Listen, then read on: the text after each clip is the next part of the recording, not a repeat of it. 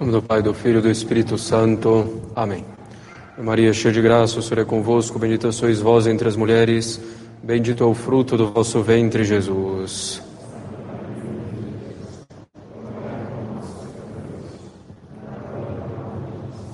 Podem sentar-se.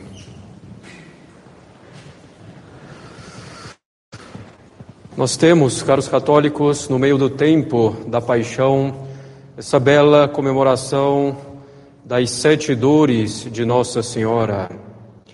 Aliás, a liturgia das dores de Maria Santíssima está sempre associada à liturgia da paixão de sete dores de Nossa Senhora. É um dia após a exaltação da cruz de Nosso Senhor Jesus Cristo, no dia 14 de setembro, mostrando então, é evidente, a ligação íntima das dores de Maria com a paixão de Nosso Senhor.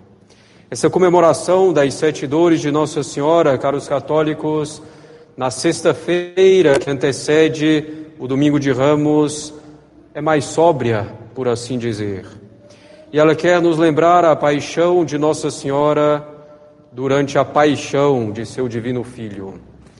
Sim, meus caros católicos, a paixão de Nossa Senhora guarda para nós lições importantíssimas para a nossa vida espiritual, para a nossa alma. A primeira lição é que todos nós teremos ao longo de nossa vida uma paixão. E essa paixão se espalha ao longo de toda a nossa vida com os nossos ao céu sem passar pelo Calvário. Nosso Senhor nos disse: quem quiser vir após mim, renuncie-se a si mesmo Tome a sua cruz e siga-me. Nossa Senhora nos ensina, portanto, a mesma coisa. Nossa Senhora, na sua paixão, nos mostra como devemos ter profundo espírito sobrenatural. Nossa Senhora, efetivamente, caros católicos, não domina cada passo da paixão de Cristo, cada instante, cada acontecimento que vem a seguir ela não tem ali absolutamente o controle nada. Ela está às escuras sobre cada sofrimento que virá, sobre cada ofensa que se seguirá. Tem a situação nas mãos dela. Bem longe disso. Está impotente diante da paixão de seu filho nesse sentido. Ela sabe, porém, que seu filho é Deus, que enquanto ele sofre, ele governa tudo. Ela sabe que seu divino filho não permite tudo. Ela sabe que seu divino filho não permite mais sem que daí venham bens superiores. Ela sabe que de, de todos esses crimes virá a salvação do mundo. Assim, meus caros católicos, nós, em nossa singela paixão, se comparada à de Nosso Senhor e à de Nossa Senhora, em nossa paixão, devemos saber que nosso Senhor governa todas as coisas e que o fruto é a nossa salvação e a glória de Deus. Em sua paixão, outra lição, Nossa Senhora não murmura, aceita, não se exaspera, muito menos se desespera. Grita, não urra de dor, e ela é a mulher que mais sofreu continua de pé.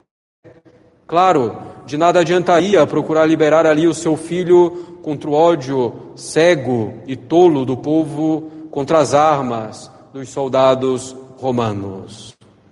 Alguns superficiais poderiam acusá-la de ficar parada assistindo à paixão de seu filho, de ficar inativa, de ficar acovardada.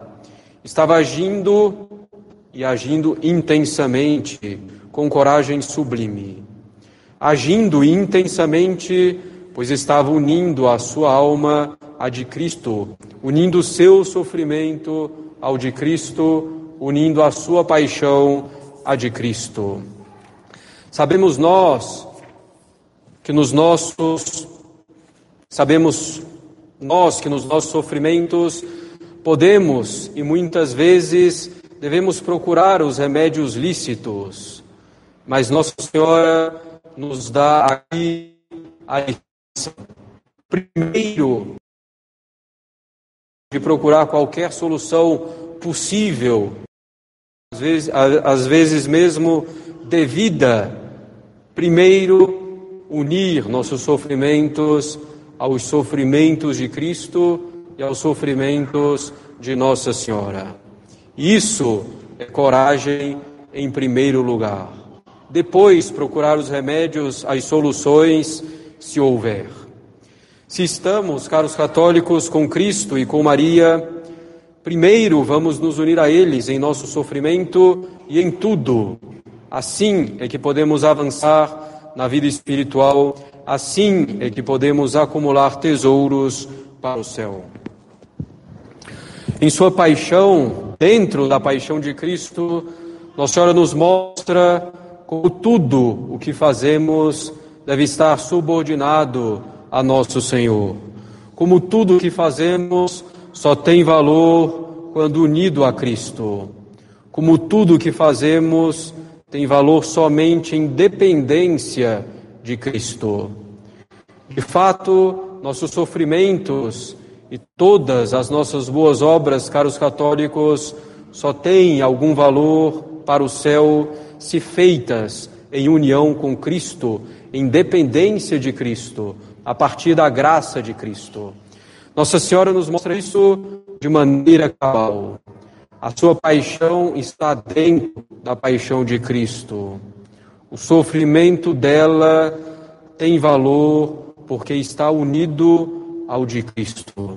E por isso, de ser efetivamente a corredentora. De fato, foi nele que Deus colocou todo o seu agrado, é nele somente que os nossos sofrimentos e alegrias agradam a Deus. Não basta então, caros católicos, tomarmos a nossa cruz e sairmos por aí. Devemos tomar a nossa cruz e seguir Jesus, ou seja, tomar a nossa cruz, segui-lo, ter união com Ele. Como diz São Paulo, completar em nós o que falta na paixão de nosso Senhor Jesus Cristo. Claro, sabemos muito bem, propriamente nada falta de valor para a paixão do Salvador. Seus méritos são infinitos, o valor de sua paixão é um valor infinito. Devemos completar é a nossa parte, o que falta é a nossa união à paixão de Cristo a nossa união aos seus sofrimentos. E é assim que a paixão se torna eficaz para nós com a nossa adesão. Tudo sob Cristo, com Cristo, nele e por ele. Em sua paixão, Nossa Senhora nos mostra, finalmente, como os frutos não tardam. A paixão dela, unida à de Cristo, foi na sexta-feira santa. No domingo, seu divino filho ressuscitado aparecia para ela.